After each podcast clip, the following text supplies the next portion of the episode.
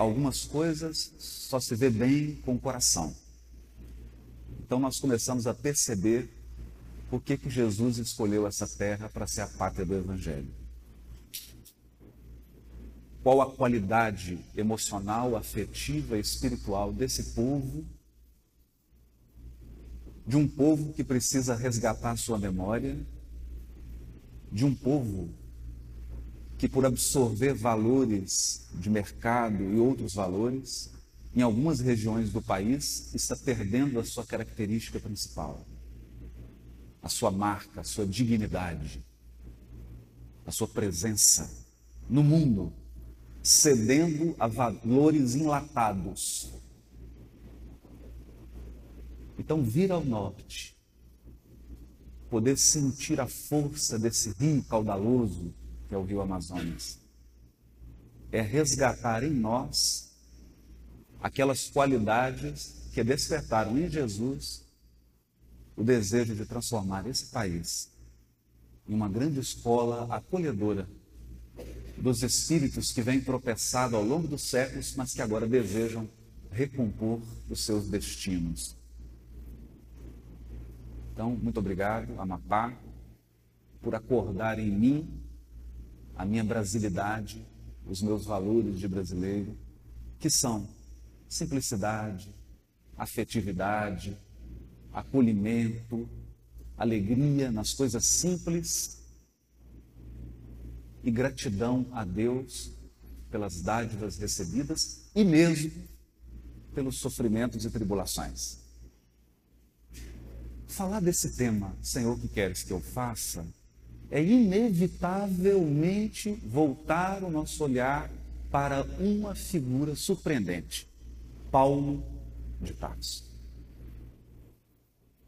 Agora que eu tenho me dedicado mais especialmente à tradução das cartas de Paulo, e eu trouxe aqui hoje uma, uma, uma mostrazinha da tradução do capítulo 4 da segunda carta aos Coríntios. Porque eu tenho redescobrido Paulo de uma maneira que eu vaidosamente não suspeitava.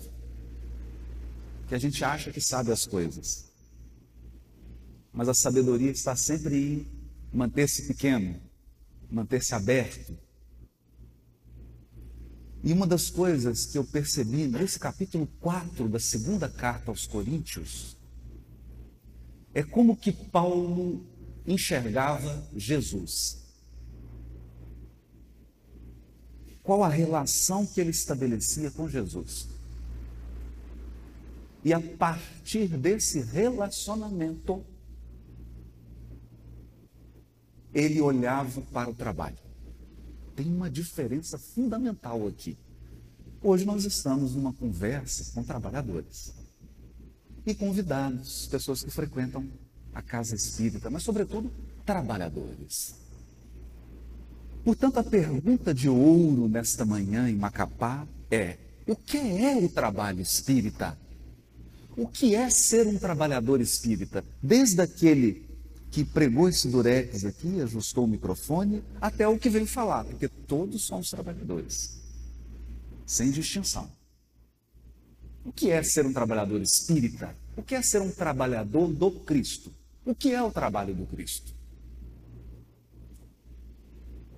Essa é uma pergunta vital. Porque se você não encontra significado naquilo que você faz, o que você faz não tem significado. Não tem sentido. É o significado que você encontrou que dá sentido ao que você faz. Quando você tem absoluta certeza, quando você tem absoluta convicção do que está fazendo, o seu trabalho, por mais simples que seja, ele convence. Olha para um artesão. Ele está ali na beira do rio, ou para um pescador? Um pescador, melhor. Olha para um pescador. Ele pega seu barquinho cedo, faz as suas manobras, demonstra a sua experiência no trato com o rio. E com o rio ele tem uma intimidade. com o rio ele tem um relacionamento. Porque o rio simboliza uma mãe, uma fonte que mantém, que nutre, que sustenta, que dá vida. Então, através do rio, ele acessa a providência divina. Então, ao pegar o seu barco e pescar, ele o faz com tanta convicção, com tanto amor, que ele te convence, ele te cativa, a ponto de você levar um quadro de um pescador e pendurar na parede. No entanto, você pode ser o presidente de uma grande multinacional, de uma grande companhia, não ter nenhuma crença naquilo que você faz, não ter nenhuma convicção da importância do que você faz, embora todo o poder, embora todo o dinheiro que você tenha, você não inspira a ninguém, nem a você mesmo. Pode ser. Pode ser que isso aconteça. E pode ser o contrário. Alguém que dirige uma grande companhia e faz com tanta paixão que o mundo inteiro reverencia essa pessoa. Quem aqui não reverencia Walt Disney?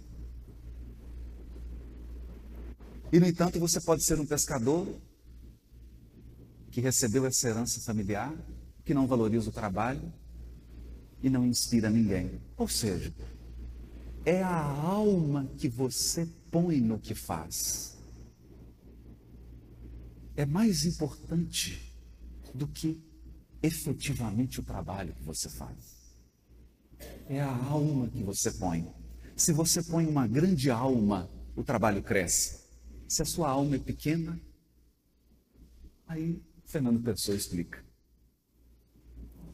Paulo, Paulo pôs toda a sua alma, toda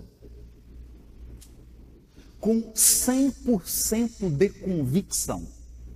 Por quê? Importante pensar nisso. Porque Paulo viveu uma experiência espiritual, como disse meu amigo Felipe. Uma coisa é você tirar um livro de uma prateleira e ler. Outra coisa é você viver uma experiência. São coisas bem distintas. Paulo viveu uma experiência pessoal. Ele encontrou alguém. Aí talvez você esteja pensando aí, puxa vida, mas já vem aquele negócio, aquele papo religioso. Não. Pensa em alguma coisa assim. Quem aqui não tem um avô, uma avó, um tio, uma tia, um irmão, uma irmã, um amor, um amigo, uma amiga, que te inspira. Alguém que basta você lembrar e essa pessoa mexe com as fibras mais profundas do seu ser. Quem não tem isso? Todos temos. Todos, indistintamente. Isso significa que ao longo da nossa encarnação e ao longo da nossa evolução espiritual, algumas pessoas marcam a nossa alma. Marcam. Mesmo estando fisicamente ausente, elas estão presentes dentro de nós. Presentes. E isso é uma lei divina, porque Jesus disse a Simão Pedro: Simão, os afetos da alma são laços misteriosos que nos conduzem a Deus. Quando você está perdido, Deus te laça. Laça mesmo. Mas laça como? Com os afetos da alma. Então você vê a mãe de André Luiz chegando, desmonta. A mãe de Gregório, o homem treme. Liderava legiões de trabalhadores nas trevas, chega a mãe, todo mundo lembra? Né? Ele está de espada, escudo para brigar com o orientador. Vem brigar, vem brigar. Aí uma voz surge livro Libertação, e diz assim: Você quer brigar? Então pega a tua espada. Vamos lutar. E materializa a mãe, aí cai a espada, cai escudo, um cai de joelho. Porque havia sido um espírito que ao longo de muitas vidas marcou a alma do Gregório. Marcou a alma. Nós sabemos disso. Nós sabemos. Há também uma sabedoria divina em articular as relações. Querem ver? Deus é tão sábio que você não consegue explicar o amor que tem por um neto ou por uma neta. Chega um neto, uma neta, e você é tomado de uma bobice sem tamanho. Você perde a compostura. E simplesmente fica bobo. Então eu já presenciei homens gelo, homens pedra, aqueles executivos, todo sério, todo racional, todo. Aí chega o neto, o homem derrete, parece um bobo. Graças a Deus. Então é a maneira como as relações se articulam. Amor de filha, amor de filho, amor de amigo, amor de amiga, amor de neto, amor de neta. Deus articula as coisas e às vezes está vindo ali um espírito que, como diz o Alberto, você tem uma encrenca com ele. Mas como ele vem como neto, você derrete e ele também derrete e as coisas se derretem, inclusive as mágoas. Eu estou dizendo isso para dizer que a vida se faz, a vida se entrelaça, a vida se articula através de relações. Então, o Felipe, maldosamente, quase que me faz chorar aqui, me deixa antes da sem fala, antes do nosso encontro, porque é a amizade, é o carinho, é o relacionamento, e a gente fica feliz de estar perto, fica feliz de conversar, fica feliz de compartilhar as luzes do Consolador prometido. E hoje eu saio com a nossa presidente e nós vamos para Belém e lá vamos encontrar outros afetos da alma, Nádia, presidente da federação, o Alberto Almeida, que a gente encontra, já começa a rir, já começa a brincar, o Jorge Elarra. Então, se você está enxergando o trabalho espírita como uma coisa fria, como um cartão de ponto que você vem, faz um conjunto de coisas para depois receber o seu bônus horas quando você desencarnar, talvez seja esse o problema. Talvez seja essa a dificuldade em dar significado ao que você faz no movimento espírita.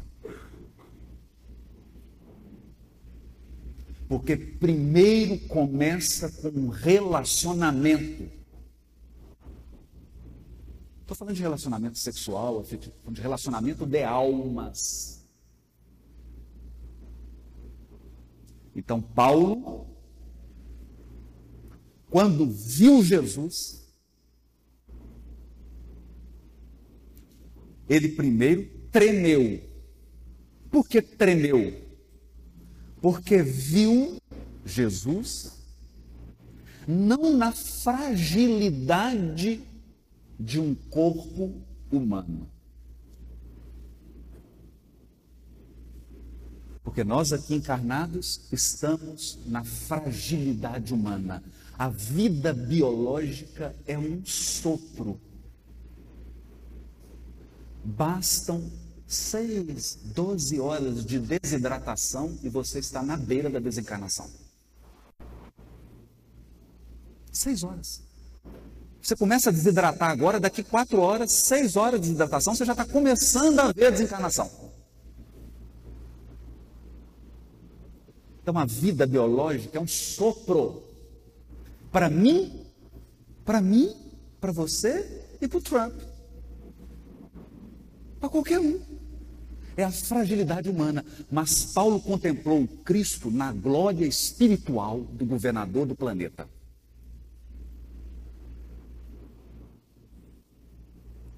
Quando ele se encontra, ele não consegue distinguir o brilho do sol do brilho do Cristo.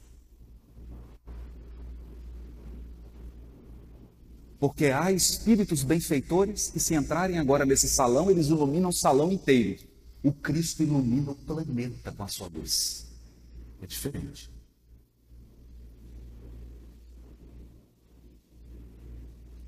Acontece que eu encontro muitos espíritas que emocionalmente acreditam que o encontro de Paulo com Jesus foi assim. Jesus chegou, aquele sol iluminou e perguntou assim: nome? Saulo. De onde? Tarso. Filho de quem? O que você pretende fazer? Senhor, o que queres que eu faça? Então, parecendo uma conversa, assim, entrevista para emprego. Né? É, qual que é o seu defeito? Aí você assim, ah, deixa eu pensar. Entrevista, fria. Não foi assim. Não foi assim. Saulo acreditava que Jesus era um impostor, um enganador, um mistificador, um homem execrável. E ele prometeu a si mesmo, acreditando que estava trabalhando. Olha isso. Acreditando que está realizando um trabalho a Deus. Como muitos acreditam. Que Deus nos pede para agredir, para ferir, para julgar, para machucar. Ele acreditou nisso. E ele se prometeu aniquilar o movimento cristão, apagar o nome de Jesus da terra.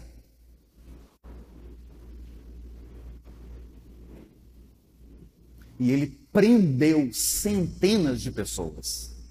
Dezenas de pessoas foram torturadas. Ele queria acabar com aquele movimento. E ele se encaminhava para Damasco para prender um cristão ativo, um cristão que ele odiava, porque esse cristão foi o responsável por transformar a sua noiva em cristã. E então ele encontra o Cristo. Ele, na condição humana, e o Cristo, um sol de luz e de espiritualidade. Qual que é a primeira coisa que, que Paulo pensou? Primeira coisa que ele pensou: deu errado.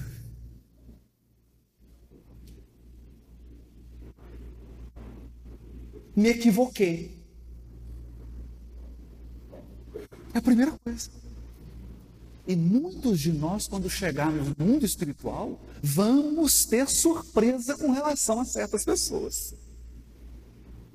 Eu vou dar uns exemplos rápidos. Por exemplo, André Luiz era médico, o pai era um homem dono de propriedades e a mãe era uma mulher submissa, humilhada, nos moldes do século XIX, chegam todos no mundo espiritual, a mãe está numa esfera superior ao nosso lar.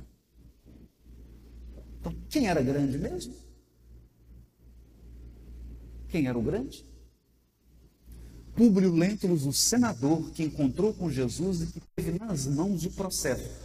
Uma decisão de Públio Lentulus poderia interromper a crucificação de Jesus. Ele era, na Palestina, o homem mais importante de Roma, superior ao governador Pôncio Pilatos. Ele poderia ter mudado a história da terra. Ao lado dele, uma escrava chamada Ana. Eles desencarnam em Pompeia. Ana vai para as esferas superiores e ele fica. Quem era o superior? Então, a primeira surpresa de Paulo foi ter visto Cristo na sua grandeza espiritual e ele percebeu: estou errado. Em linguagem jovem, é mais ou menos assim: deu ruim. Deu ruim. A primeira coisa. Porque olha para o Cristo. Ai, se eu estou errado e ele é o Cristo mesmo, e aquele pessoal que eu deixei preso lá em Jerusalém, é tudo inocente.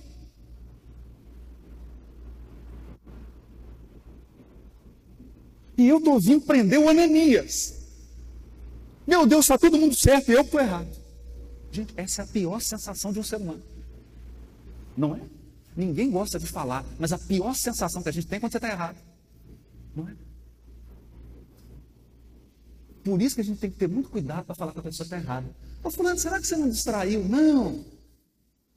Você está muito corrido, às vezes você se enganou, né? Você não pode falar assim, você está errado. Errado eu não estou nunca, né?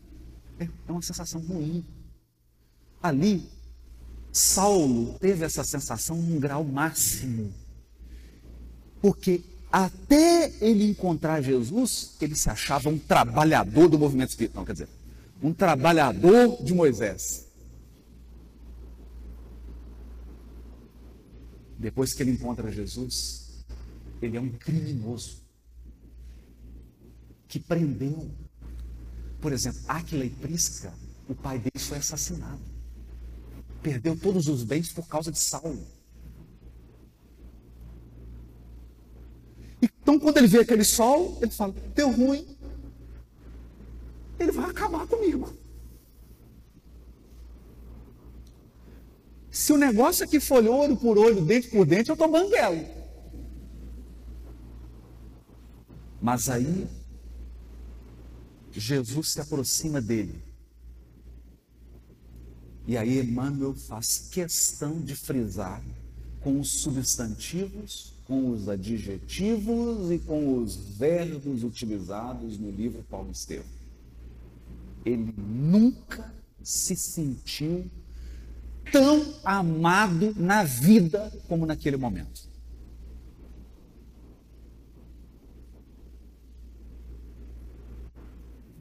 Essa é a primeira experiência. Então,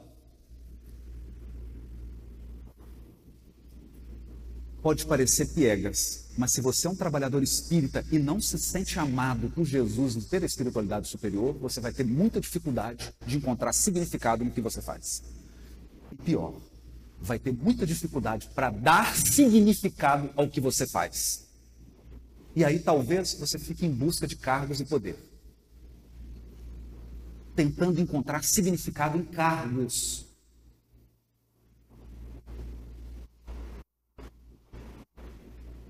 e o significado não sai. Não é onde você serve, é como você serve.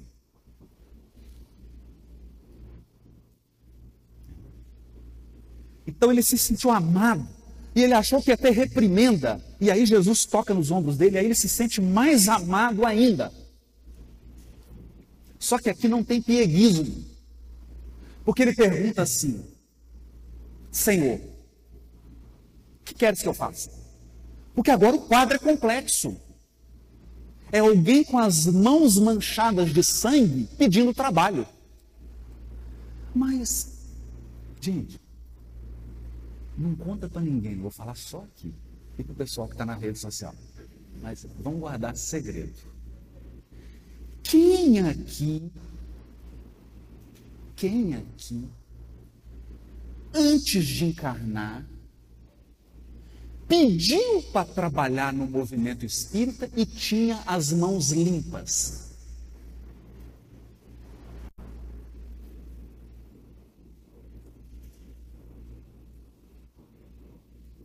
Quem? Então, espiritualmente falando, e aí eu não posso falar de você, só posso falar de mim. Quando eu pedi a bênção do trabalho na pátria do Evangelho, eu nem levei currículo, porque aí eu não ia conseguir mesmo. Porque você pega um currículo assim e olha, teve na Inquisição. Fez, fez muita bobagem na Inquisição. Não, tira a Inquisição. Nossa, mas teve nas cruzadas também. Vamos, pra, vamos um pouquinho mais para frente. Noite de São Bartolomeu? Meu Deus, mas esse rapaz em tudo é confusão ele estava.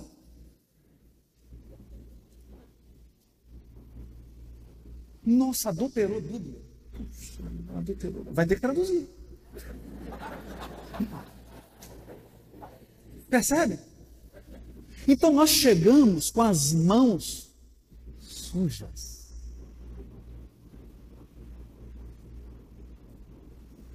E aí perguntamos, Jesus, você que é um espírito puro, Deus, que mora em nossos corações e mora no seu, mas você já consegue ouvi-lo.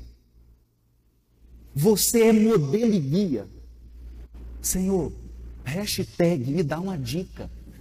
O que, que eu faço?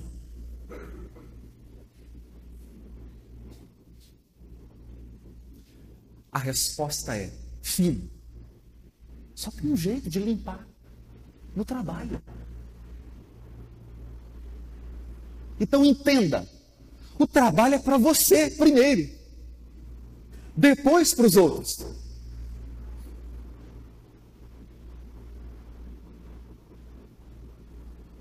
Então, quando alguém diz assim, eu vou deixar o trabalho espírita, eu vou deixar o trabalho espírita, eu falo, 95% pior para você. 5% pior para as pessoas que precisam da sua colaboração, mas 95% pior para você. Por quê? Porque você está alijando a ferramenta que vai purificar a tua alma. A tua alma combalida, a tua alma trôpega.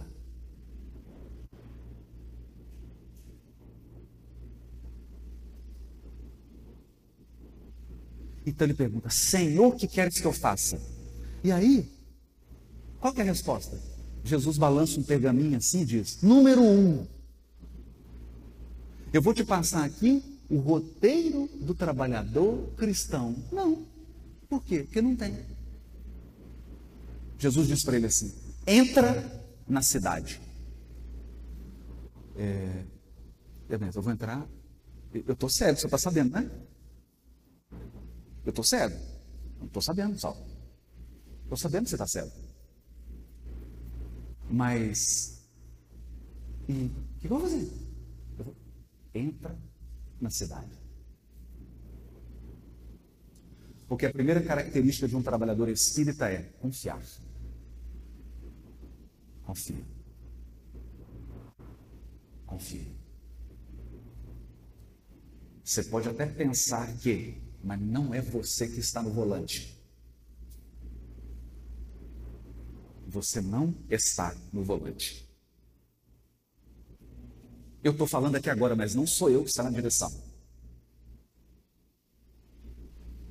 É bom que seja assim.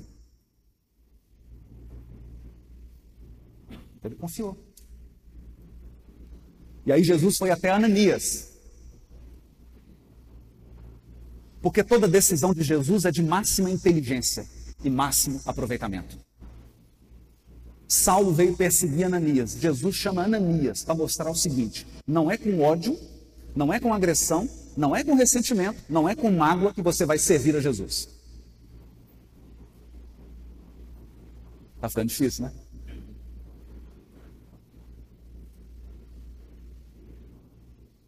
Eu, particularmente, acredito que se nós tivéssemos um encontro, todo o movimento espírita com Jesus, Senhor, o que queres que eu faça? A primeira coisa que ele dizer, reconcilia, gente. Depois eu converso com vocês.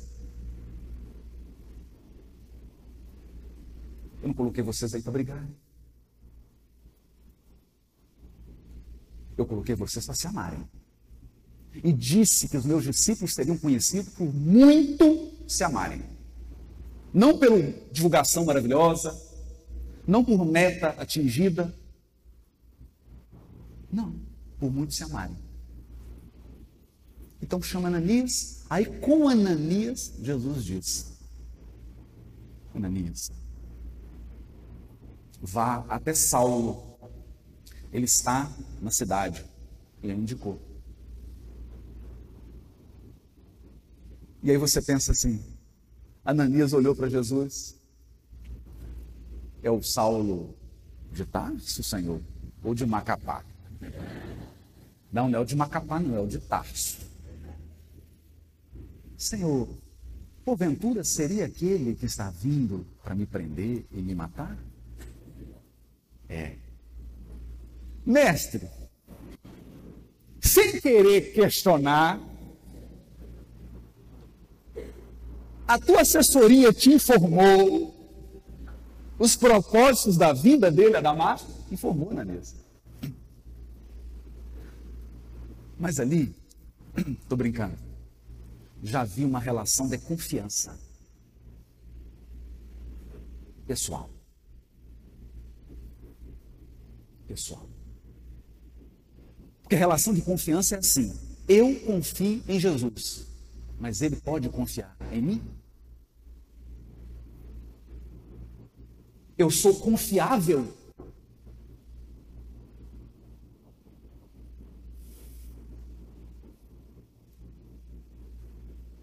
Então eu tenho aprendido uma coisa e eu gostaria de compartilhar, se for útil. Toda vez que você vier trabalhar na federação, vier entrar na casa espírita, qualquer trabalho, qualquer trabalho, porque a dignidade do trabalho está na alma que você põe nele. As pessoas que estavam ali recebendo crachá, inscrição, elas podem pôr tanta alma que elas dão o tom do congresso ou do evento, porque a primeira coisa que alguém encontra quando chega é a turma que está na inscrição. É a primeira impressão que você tem. Percebe? Então a, a pergunta é: o Cristo pode confiar em você? Você é digno de confiança. Porque ele já está acima de qualquer suspeita. Ele já provou que é confiável. Quer ver como ele provou que é confiável? Judas o traiu. Ele na cruz está pensando em Judas. Judas suicida, Jesus desencarna. A primeira coisa que Jesus faz é ir atrás de Judas para ajudá-lo. Ele é confiável. Judas traiu a amizade, mas Jesus não traiu a amizade com Judas. É diferente. Quem quebrou a relação foi Judas, não foi Jesus. Pelo contrário, Jesus restaurou a relação. Então ele é confiável. A pergunta é: você é? Ananias era. Ananias era e disse: Senhor, você quer que vá lá? Quero. Ele está cego, Ananias. Abre os olhos dele, porque eu quero mostrar a Saulo o quanto que ele tem que sofrer pelo meu nome. Isso é amigo ou inimigo?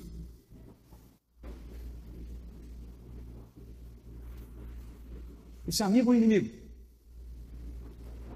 O problema é que nós vivemos hoje num mundo que eu chamo de um mundo analgésico. O mundo analgésico.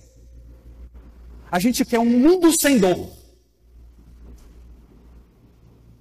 Então eu quero ir para a academia emagrecer, mas não quero que doa. Então você começa a fazer um supino, um supino, um bife. Ai, está doendo. Me dá um analgésico. Aí você quer aprender a desenhar. Aí começa lá, meia hora de exercício. Aí o dedo começa a doer. Mãe, o dedo está doendo. Ah, filhinho, então para. Porque não pode doer o dedinho.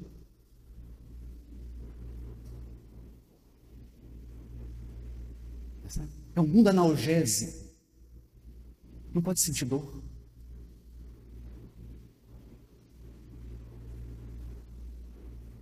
Só que a dor é um processo da vida. É um processo da vida. Então você olha aqui, as árvores, vem a tempestade, e o pássaro acabou de construir um ninho, vem a tempestade e arrasa tudo. Aí o que, que acontece? No dia seguinte, na Federação do Amapá, está aquele tanto de passarinho para fazer o atendimento fraterno. Aí o Felipe começa a atender, o primeiro passarinho fala assim: não vou construir mais ninho. Por quê? Porque a tempestade arrasou com o meu ninho e eu desisti de viver. Não. No dia seguinte, o passarinho está reconstruindo o ninho. Sabe por quê? Porque a força não está no ninho, a força está em quem o constrói. A força não está no trabalho que você fez, a força está em você que fez o trabalho.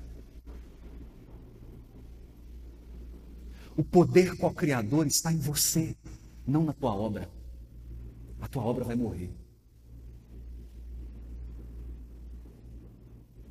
Vai morrer.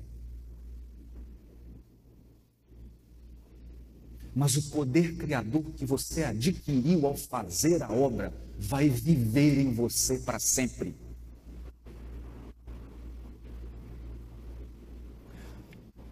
Mas eu tinha um lar e eu perdi meu relacionamento. A força de construir um relacionamento está em você, não no relacionamento. Mas eu perdi meu emprego. A força de conseguir um emprego está dentro de você, não no emprego. Você é co-criador. mas nós aprendemos a valorizar as coisas que a gente faz e não a força que nos faz fazer as coisas. O passarinho está dando muita importância para o ninho, derrubou, ele faz outro.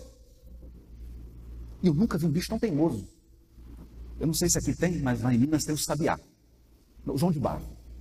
O João de Barro. Ele constrói, engraçado, ele constrói a casinha, que é mais frio, né? Então ele já constrói assim para fazer o quarto conjugal, não entra vento, não esfria, é inteligente. Né? E a esposa fica lá dentro, um defeito, põe aqui, vira lá, essa janela não está boa. E ele vai fazendo, vem a tempestade, derruba tudo. No dia seguinte ele está com um biquinho, construindo tudo de novo. Você derruba, ele constrói de novo. Quantas vezes você derrubar, ele vai construir, porque ele é o João de Barro. Ele não é a casinha.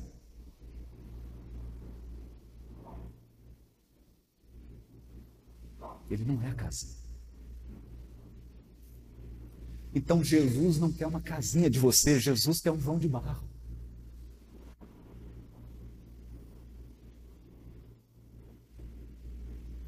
É diferente. E para isso, para isso você vai ter que alcançar robustez, fortaleza interior. E não há outro meio de adquirir fortaleza e brilho senão provação.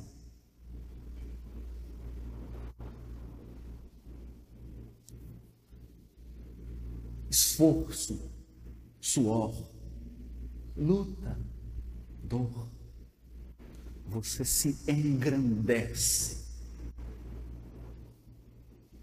E lembre-se, quando você chegar no mundo espiritual, não vão te perguntar o que você fez. Vão te perguntar o que você se tornou enquanto fazia.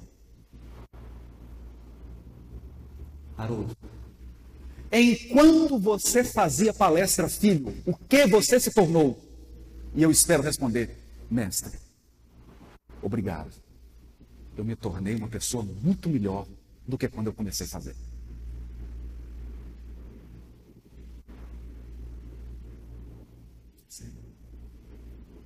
É diferente do mundo corporativo, porque o mundo corporativo é assim: Fulano, a sua meta é aumentar em 10% o número de clientes, fazer todo mundo trabalhar 12 horas sem reclamar. É? Ninguém pode ir para casa, então destrua as relações familiares dos seus funcionários. Porque a vida dos funcionários não importa, o que importa é o lucro da empresa. Esse é o mundo corporativo que a gente aplaude. Ainda contrata a gente para vir ensinar a gente a ser assim.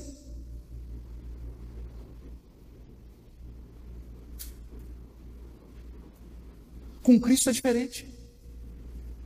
Porque a conversa é: meu filho, não me venha falar do que você fez. Me fala o que você se tornou fazendo.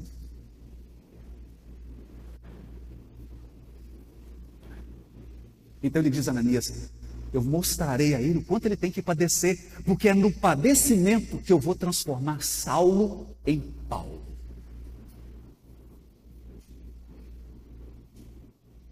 E você olha assim, mas meu Deus, Haroldo, que coisa impressionante. É, querem ver? Cadê a igreja de Corinto? A igreja amada de Paulo, a menina dos olhos de Paulo. O grupo espírita, quer dizer, o grupo espírita não, a, a igreja que ele construiu em Corinto, Corinto acabou, só tem ruim na igreja, acabou. Todas as igrejas que Paulo fundou, acabou. Algumas cartas que ele escreveu se perderam. Mas adivinha, ele é Paulo e continua sendo Paulo. O poder co-criador se construiu nele e hoje ele é um grande servidor do Cristo no planeta Terra.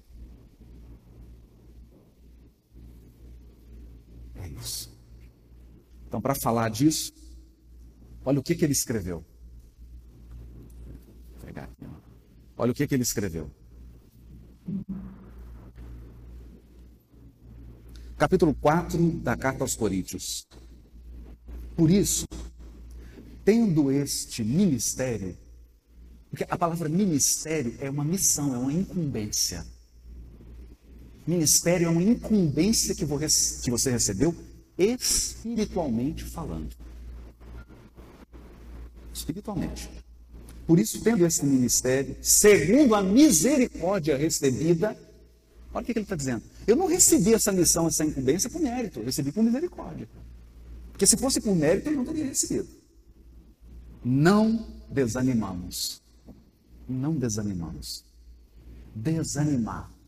A palavra desanimar é perder alma. Desanimar é quando o que você faz, é quando a sua vida perde alma. Não tem mais alma. Ao contrário, renunciamos às coisas vergonhosas que estão ocultas, não andando com astúcia, nem falsificando a palavra de Deus, mas nos recomendando à consciência de todo homem, na presença de Deus, pela manifestação da verdade. Quer dizer, estou transparente. Todavia, se o nosso evangelho ainda está encoberto, está encoberto para os que se perdem. Olha isso. Dizer, se vocês não estão entendendo o que eu estou falando, não estão entendendo o que eu estou fazendo, é porque estão perdidos. Para aqueles a quem o Deus desta era cegou os sentidos. Porque toda era tem um Deus. O Deus de agora, o Deus da nossa era, se chama Mamon. É o dólar. A humanidade hoje é a humanidade que reverencia o dinheiro. O dinheiro é o Deus da humanidade terrena. E esse Deus, ele cega os nossos sentidos espirituais dos que não creem, claro, para não perceberem a luz do Evangelho da glória do Cristo, que é a imagem de Deus. Olha. Esse Cristo que reflete Deus. Por isso que ele é glorioso, que ele reflete Deus. Porquanto não proclamamos a nós mesmos, mas ao Senhor Jesus Cristo. A nós mesmos nos proclamamos vossos servos por causa de Jesus. Está dizendo, eu, a mim mesmo, estou dizendo que eu só sirvo a vocês por causa de Jesus. Porque o Deus que disse, a luz brilhará a partir das trevas. É o, é o início da criação, né? Deus diz assim: haja luz e houve luz. Ele está fazendo referência a esse texto. Aí ele diz assim: porque o Deus que disse, a luz brilhará a partir das trevas, é quem brilhou em nossos corações. Antes era uma criação física, agora é uma criação espiritual. Deus vai brilhar dentro de você para a iluminação do conhecimento da glória de Deus na face do Cristo. Que ele é o modelo e guia. Temos, porém, este tesouro em vasos de barro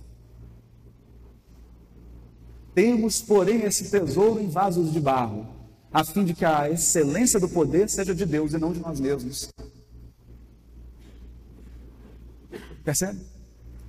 O tesouro do Consolador prometido está em vasos de barro. Vasos de barro. Bastam seis horas de desidratação e o vaso se quebra. O tesouro não. Ou seja, nós somos vasos, recipientes. Nós não somos o conteúdo de luz. Nós apenas transportamos. O Chico tinha um jeito mineiro gostoso de dizer isso. Ele diz assim: quando a pessoa chegava, Chico, você iluminado. Ele fala: Não, meu filho, eu sou apenas o sapo carregando a vela.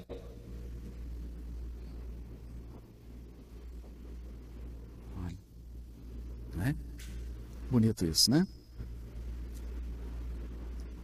Temos, porém, ou seja, nós temos um hábito de dar importância ao vaso. Mas o vaso pode se partir a qualquer momento. Em tudo estamos atribulados. Em tudo estamos atribulados, mas não imobilizados. Essa é a tradução que eu fiz, olhando as palavras, e é exatamente essas palavras no grego. Imobilizados no sentido de restringidos, confinados. Paulo está dizendo assim: quer ser trabalhador espírita? Então agora você aguenta. O pneu vai furar. Os meninos dentro de casa vão ficar doidos. Seu trabalho você nunca tem problema, você vai começar a ter. É uma tribulação gigante, sem fim. Sem fim. Pessoas vão embora da sua vida, vão te abandonar. Em tudo somos atribulados, mas não imobilizados. Ou seja, você nunca vai perder as possibilidades de trabalhar.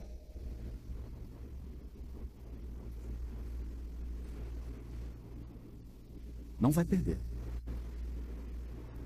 A espiritualidade superior vai permitir que você seja atazanado pelas forças espirituais que não querem o progresso do Consolador, mas não imobilizado.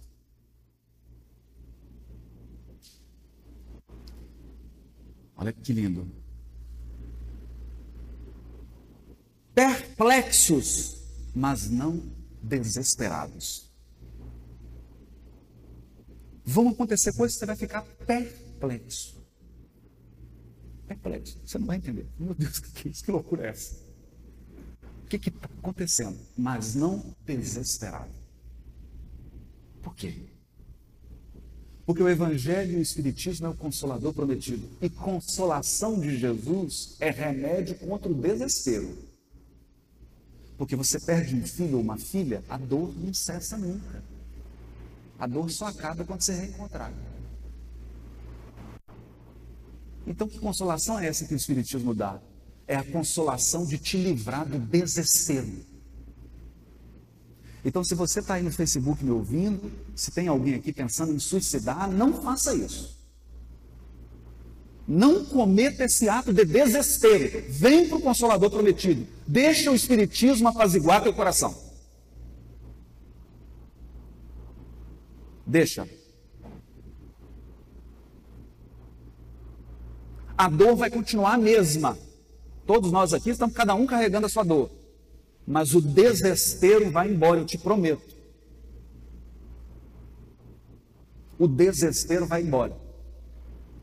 Porque Deus não nos colocou aqui para ficar desesperado, nos colocou para ficar perplexo. Por que perplexo?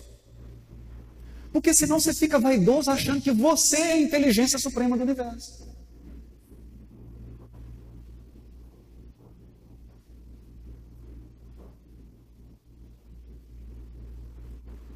Você é a inteligência suprema. Deus é que é a inteligência suprema. Então, meu amigo, deixa Deus te surpreender. Porque se Deus não tivesse te surpreendendo, você virou Deus.